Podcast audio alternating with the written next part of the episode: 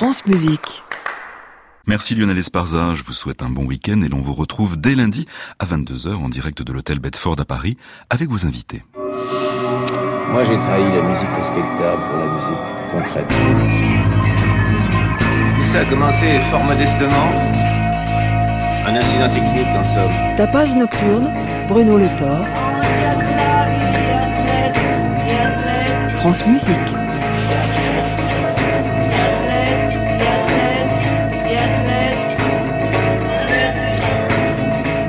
Nous recevrons dans ce tapage nocturne Walter Huss, pianiste, compositeur, qui cartographie depuis plus de 30 ans maintenant un territoire de son tout est nourri de curiosité, de quête gourmande. Mais c'est avec l'actualité que nous ouvrons cette émission et plus précisément avec un très beau festival qui ouvre ses portes mardi prochain, le 15 janvier à Rennes, un festival baptisé Autre Mesure qui propose de faire découvrir les multiples facettes de la musique contemporaine au travers de concerts au format originaux. Pour nous parler de cet événement, nous avons reçu son directeur artistique et néanmoins pianiste, Mélène Dalibert.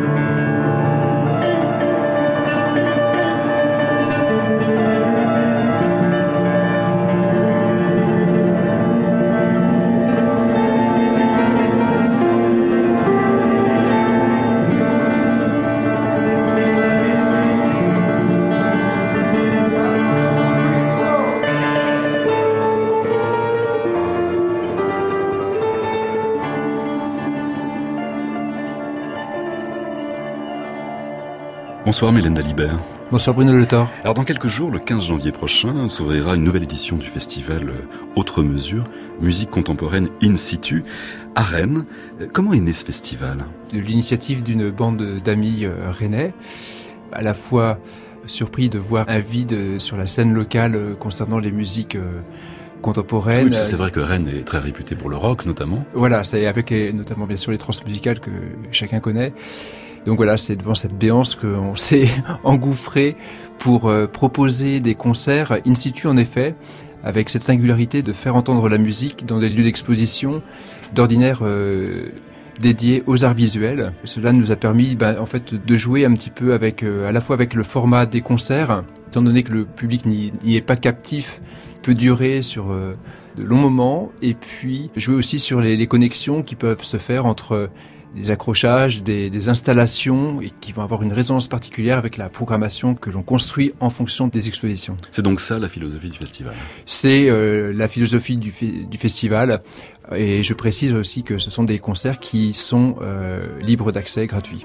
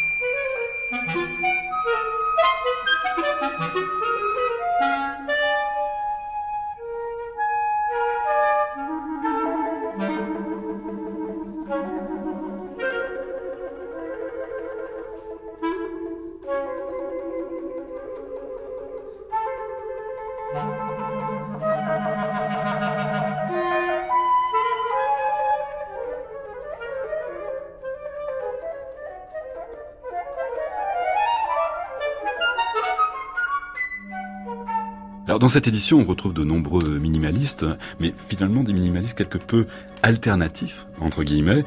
Euh, je pense euh, à Julie Sistman, à Moondog ou à Alvin Curran. Oui, tout à fait. Alors le minimalisme, même si en tant que compositeur euh, m'interpelle particulièrement, l'idée c'était pas du tout de faire une programmation qui soit vraiment fixée dessus.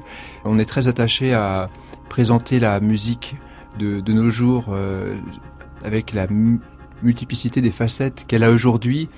Et le minimalisme, euh, effectivement, euh, peut s'entendre de multiples manières. Ça peut être euh, à la fois des musiques de répétition, comme cette année le New York Counterpoint de, de Reich que l'on fera jouer, ou bien dans un esprit plutôt d'arte povera, de l'économie de moyens qu'on va entendre par exemple avec la musique de Michael Pizarro.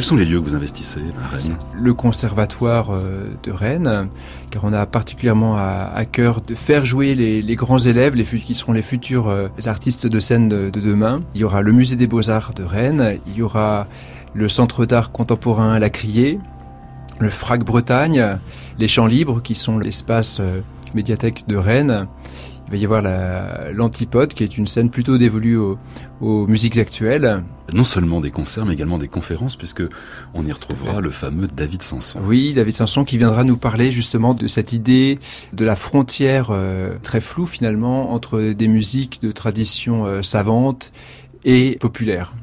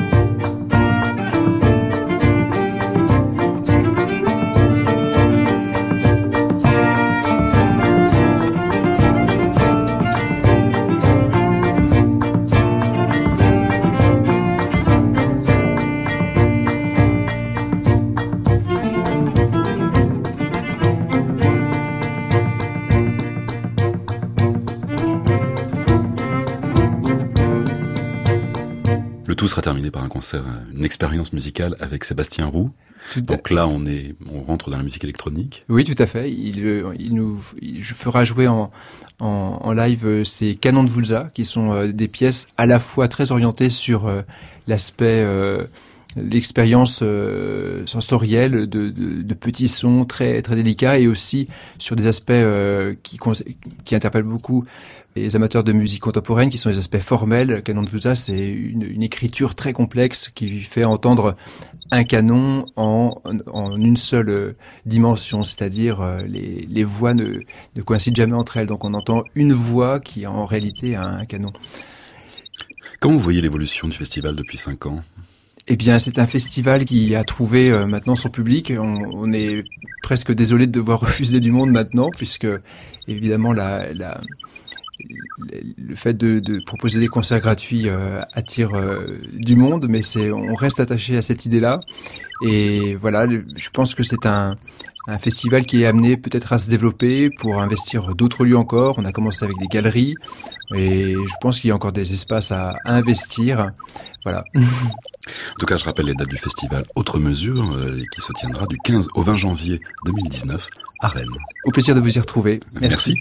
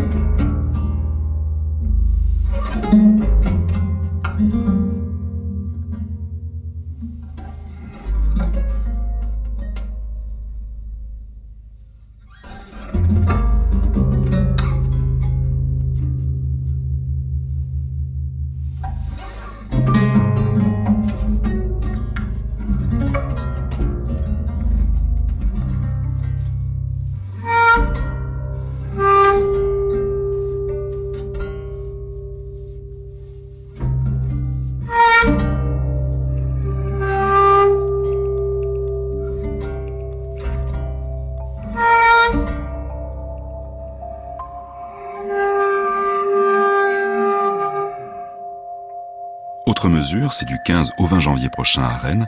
Tout le programme est sur autremesure.com, autre mesure au pluriel. Tapage nocturne, Bruno Le Thor, France Musique. Walter Russ dessine depuis plus de 30 ans un itinéraire polymorphe. Des pièces pour piano aux écrits pour quatuor à cordes, de la musique pour la danse ou le cinéma de Greenaway, sans oublier les compositions pour ces drôles de machines inventées par les ateliers de Cap. Walter Russ a exploré les rives de la création, sans barrière, sans œillère, surprenant l'auditeur à chaque note. Comme une sorte de rétrospective, il a revisité ses pièces phares au piano en cultivant l'intimité avec un minimalisme presque maximaliste.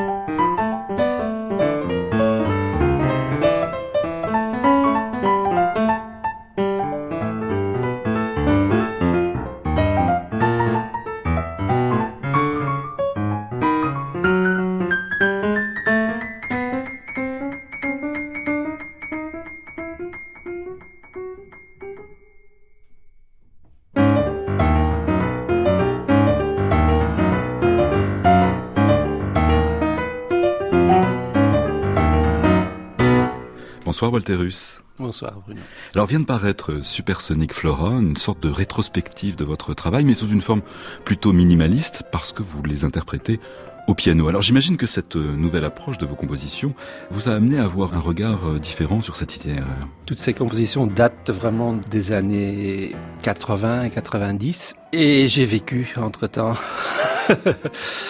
et j'ai vécu beaucoup de choses, beaucoup d'aventures dans beaucoup de directions différentes, notamment avec les orgues des Caps. Euh, à leur tour, ces orgues m'ont poussé dans des directions insoupçonnées. Je n'avais jamais pensé qu'un jour je ferais du rock ou que j'allais faire des expérimentations avec des institutions de scientifiques, disons, sur l'énergie éolienne, ou encore avec ces orgues, je me suis retrouvé devant des masses de 7000 personnes en faisant de la techno, par exemple. Bon, c'était pas dans mon ADN au départ de faire ça, mais j'ai vécu tout ça. Et ça laisse ses traces, bien sûr. Non seulement j'ai élargi mon spectre, mais j'ai élargi euh, ma compréhension de la musique j'ai réabordé ces œuvres. C'est vrai que c'était avec un tout nouvel esprit que je les ai redécouvertes en fait et je les ai transformées en même temps. Cette interprétation d'aujourd'hui reflète très fort qui je suis et qui je suis devenu en fait.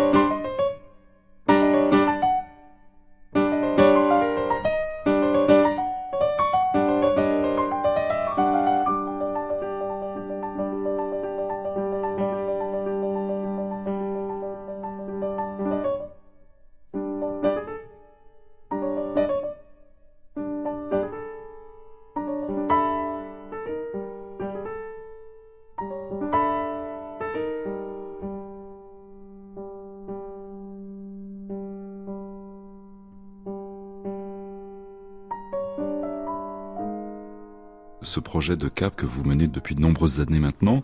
C'est un projet de musicien automate. Mhm. Est-ce qu'il y avait cette volonté de perfection de l'exécution? Parce que ça me fait penser un peu à l'idée de Schoenberg dans le style et l'idée où il parle de ces instruments automates qui lui permettraient d'oublier les instrumentistes, donc d'oublier les erreurs possibles. Moi j'ai toujours adoré les musiciens. Et l'acte de jouer de la musique, je trouve que c'est une des plus belles choses. Je n'ai jamais voulu corriger en fait euh, les interprètes. Plutôt, j'ai voulu aller dans l'impossible. Et ces orgues, je les ai exploités dans ce sens-là plutôt, d'essayer de faire des musiques impossibles plutôt que de vouloir être indépendant. Mais alors vous dites orgues, mais ce ne sont pas simplement des orgues, il y a également des percussions. Oui, oui. C'est un ensemble. Euh, mais automatisé, mhm. donc, donc euh, et acoustique. Donc ce ne sont pas des, des ordinateurs. Ce disque maintenant dont on parle, le Supersonic Flora, est aussi une, façon pour moi de renouer avec toute la première partie de ma carrière où j'ai construit une œuvre quand même assez rectilinéaire, ce qu'on appelle la musique contemporaine classique que cette ligne, j'avais un petit peu abandonné avec le plaisir que m'offraient ces orgues. J'ai cédé devant le plaisir et j'ai un peu oublié la rigueur, disons. Et maintenant, j'ai quand même envie de continuer cette ligne du début parce que je n'ai pas encore tout dit dans ce domaine-là. Et c'est pour ça que j'ai voulu redécouvrir mes débuts pour pouvoir avoir de nouveau une sorte de point d'appui et pour être en contact avec l'inspiration primaire, en fait, qui était le néant. Je ne savais rien, je ne savais pas ce que je voulais, je ne savais pas ce que je pouvais. Donc cette musique est venue quelque part du rien. Et ça, je trouve intéressant, parce qu'entre ce temps, je sais peut-être trop. Je voudrais être de nouveau euh, inconscient. Vierge. Et vierge.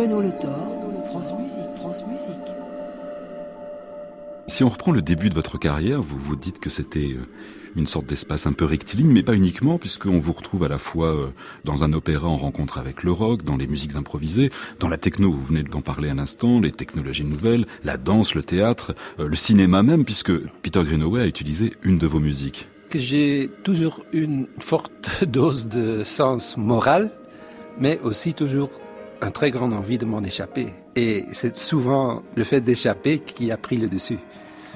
Si je peux regarder en arrière, ce qui m'a nourri peut-être le plus, c'est le nombre de collaborations en fait. Dès le début, et Bruxelles était à ce moment-là vraiment un terrain propice à des rencontres. Je ne sais pas, il y avait quelque chose dans les années 80 qui était très spécial à Bruxelles avec tout ce milieu de danse, Andres de Kersmaker et Wim van de Keibus et tout ça. On se retrouvait toujours dans les mêmes restaurants. On il y avait des couples partout entre les danseurs et les, les danseuses et les, les musiciens. C'est ça Et- qui a donné le groupe maximaliste? Oui, le groupe maximaliste, mais c'est surtout aussi le contact avec le théâtre et la danse et les écrivains et les artistes visuels qui tournaient autour, la vidéo et tout. Après ces rencontres avec tous ces gens, quand je retournais au conservatoire, j'avais l'impression que c'était un, un- un milieu un petit peu morne. Il n'y avait pas un grand intérêt intellectuel, disons, au conservatoire, alors que dans tout ce monde de café, je trouvais vraiment une intelligence euh, supérieure, je trouvais, qui, euh, vu purement du côté de la musique, ça m'a un peu nui. Si j'étais resté plus rectiligne encore, si je n'avais pas essayé de devenir plus intelligent quelque part, j'aurais probablement plus de plus de succès, disons. Donc j'aurais pu plus profiter au un plus grand rapport euh, d'exploitation, disons, de, de ma musique. Mais j'ai toujours voulu aller là où je ne maîtrisais pas la chose. Donc je toujours voulu faire ce que je ne savais pas faire. Les rencontres avec ces personnes du ballet, etc., vous forcent à faire confiance à d'autres pour pouvoir se lâcher soi même pour euh, découvrir de nouvelles directions.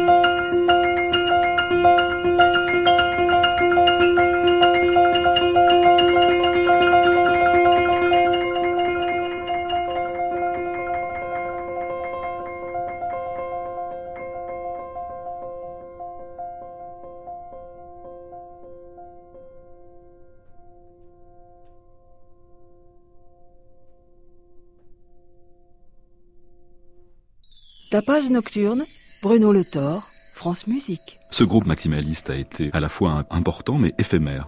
Comme toutes les bonnes choses. C'est-à-dire qu'il s'est arrêté à un moment donné, oui. Pas, un groupe doit s'arrêter. Comme les Rolling Stones, ça, ça va pas, quoi. Ils s'arrêtent jamais. Il n'y a pas eu de tournée d'adieu. non. Mais revenons un peu sur, sur ces maximalistes. Vous vous souvenez du moment où ça a été créé? Oui, oui, oui, oui. C'était un clin d'œil au minimalisme? Bien sûr, oui. Bien sûr. Mais c'était aussi une, réaction, bien sûr. Hein. Qu'est-ce que c'était à ce moment le, minimalisme, c'était surtout une, euh, un courant américain qui était quand même un petit peu baigné dans une des tonalités soft, bien que on ne peut pas nier que les, les, constructions, enfin les compositions de Steve Reich, par exemple, sont d'une sévérité, d'une pureté d'idées, mais le cadre, ce côté répétitif, était euh, méditatif en même temps, et nous, nous n'avions pas cette sensibilité-là de rêve quelque part. Hein. Euh, nous voulions une sorte de pendant euh, européen, certainement européen, qui était beaucoup plus carré, avec un angle alors qu'il y avait cette continuité toujours chez, les Américains. Il y avait déjà en, en, Europe, bien sûr, Louis Andriessen en Hollande, qui avait déjà introduit une variante minimale de la minimum music européenne. Mais alors, pour nous, ça, c'était pas non plus ce qu'on voulait, parce que c'était un peu, c'était très sévère, mais moi, ça me, j'entendais les sabots des Hollandais, quoi. ça me plaisait euh, vraiment, j'adorais aller à ces concerts parce que c'était révolutionnaire. Et, euh, et je me rappelle par exemple, euh, Louis Andriessen avec son groupe sont venus jouer au conservatoire de Bruxelles. Et pendant le concert, mon prof de piano s'est levé et ostentativement a quitté la salle en claquant la porte. et ben ça, j'aimais bien sûr. Bon, voilà, après, quand on a, et je crois que notre variante du minimalisme, avec les maximalistes, était plus orientée sur le rock, en fait. D'ailleurs, les gens qui composaient venaient aussi du, du rock et punk et, et, et ça.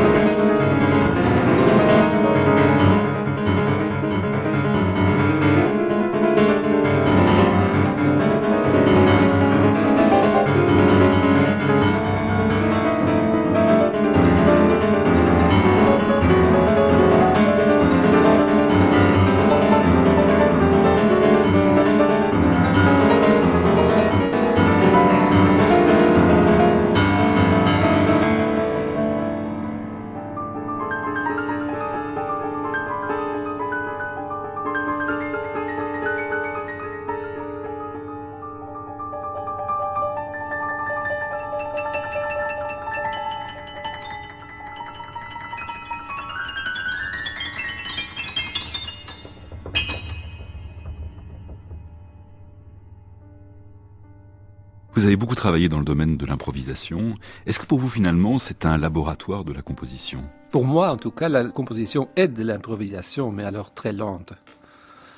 Je ne suis pas quelqu'un de grandes idées, donc je suis vraiment dans, le fait de faire les choses. Et quand je suis en train de composer, c'est un enchaînement de petites décisions en fait, mais beaucoup beaucoup de décisions. Mais chaque décision est une improvisation.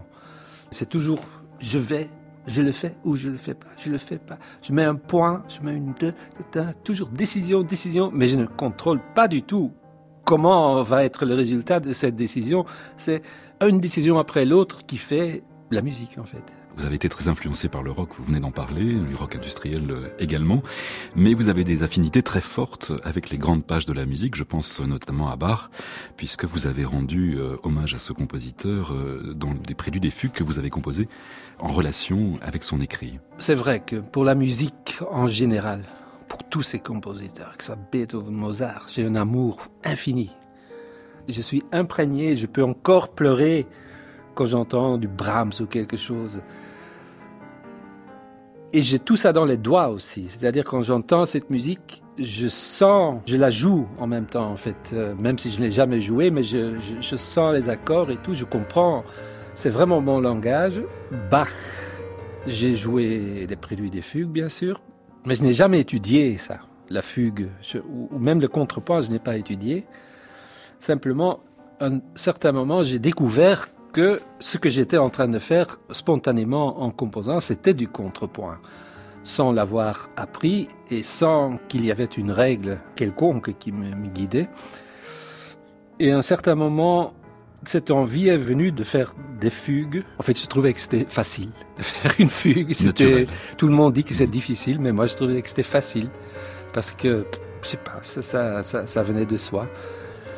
Il faut dire que ces fugues sont des fugues parce que je dis que ce sont des fugues, pas parce que ça obéit à une règle ou quoi. Parce que de toute façon, aujourd'hui, toutes les règles du contrepoint et du fugue n'ont plus aucun intérêt, n'ont aucune validité non plus, parce que toutes ces règles sont conçues pour la musique tonale. Et la musique tonale n'existe plus, elle, est, elle a été ensevelie, on dit, euh, dans le siècle passé. Donc, euh, les règles non plus. Donc, reste très très peu en fait. Il reste un carcan, une sorte de d'idée que j'ai, c'est une fugue. Et cette idée est une coexistence de plusieurs choses en même temps. De fortes identités, les thèmes donc, qui peuvent coexister et qui peuvent se développer d'une façon linéaire, l'une au-dessus de l'autre. J'essaye de faire des sortes de bâtiments qui tiennent debout par leur linéarité, par leur horizontalité en fait.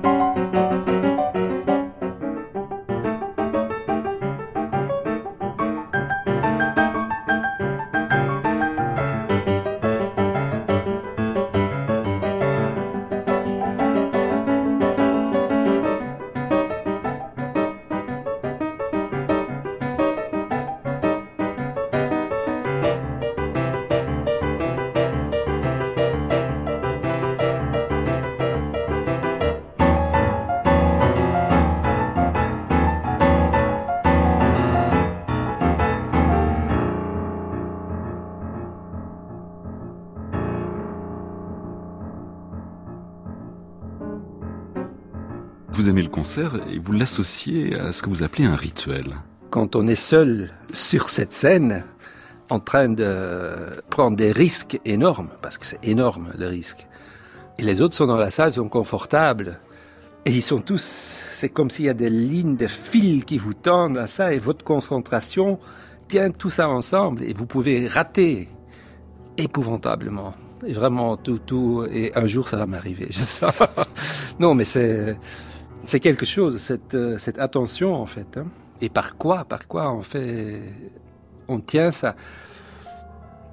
C'est comme si on donne une sorte d'entrée dans, sa personnalité aussi, par, tout, par les gestes qu'on fait, par les, par les mots qu'on dit au public avant, par les fautes qu'on fait, on devient un avec ce public et après on se requitte. Mais ce temps d'un concert, c'est un temps euh, terriblement intense. Par exemple, moi je peux facilement attendre un bus pendant une heure, mais assister à un concert que je n'aime pas pendant une heure, non, jamais. Je quitte la salle parce que c'est insupportable. Donc c'est un temps terriblement important. En vieillissant, je me rends compte de cette responsabilité énorme. Et j'adore ça, je dois dire.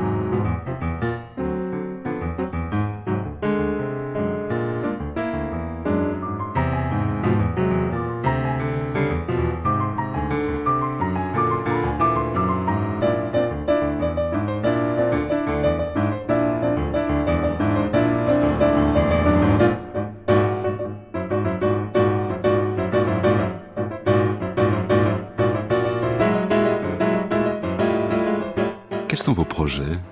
Vous venez de signer plusieurs musiques de films. Des nouvelles compositions dans ce domaine classique. Donc j'ai déjà écrit deux nouveaux quatuors à cordes et je continue. J'adore le quatuor à cordes et donc j'ai un nouveau projet de quatuor à cordes. Je voudrais bien continuer avec les orgues de cap aussi, mais je voudrais entamer une toute nouvelle recherche dans, ces orgues de cap et je voudrais aussi agrandir ces orgues que j'ai. C'est-à-dire, j'ai un peu assez avec les, sons que j'ai dans mon installation d'orgue que je voudrais que ça devienne quelque chose de gigantesque, en fait. un grand orchestre de cap. Oui, oui. Mais les musiques de film, je considère ça aussi plutôt comme un laboratoire où je peux faire des choses, où je peux chercher, en fait, ce que je n'aurais pas trouvé sinon. Merci beaucoup, en tout cas, Walter Russ, d'être venu dans ce tapage nocturne. Merci à vous. Et à bientôt. À bientôt. Thank you.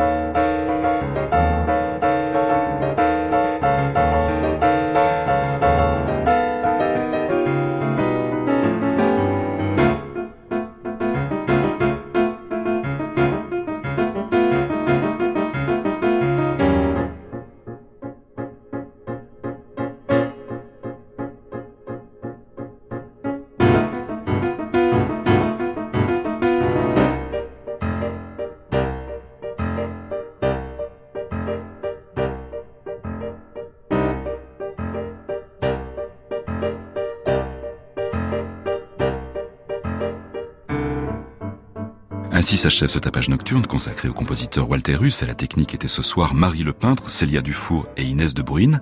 Attaché de production Soisic Noël. Réalisation Bruno Rioumaillard. Il est temps maintenant de retrouver Création mondiale, une émission d'Anne Montaron.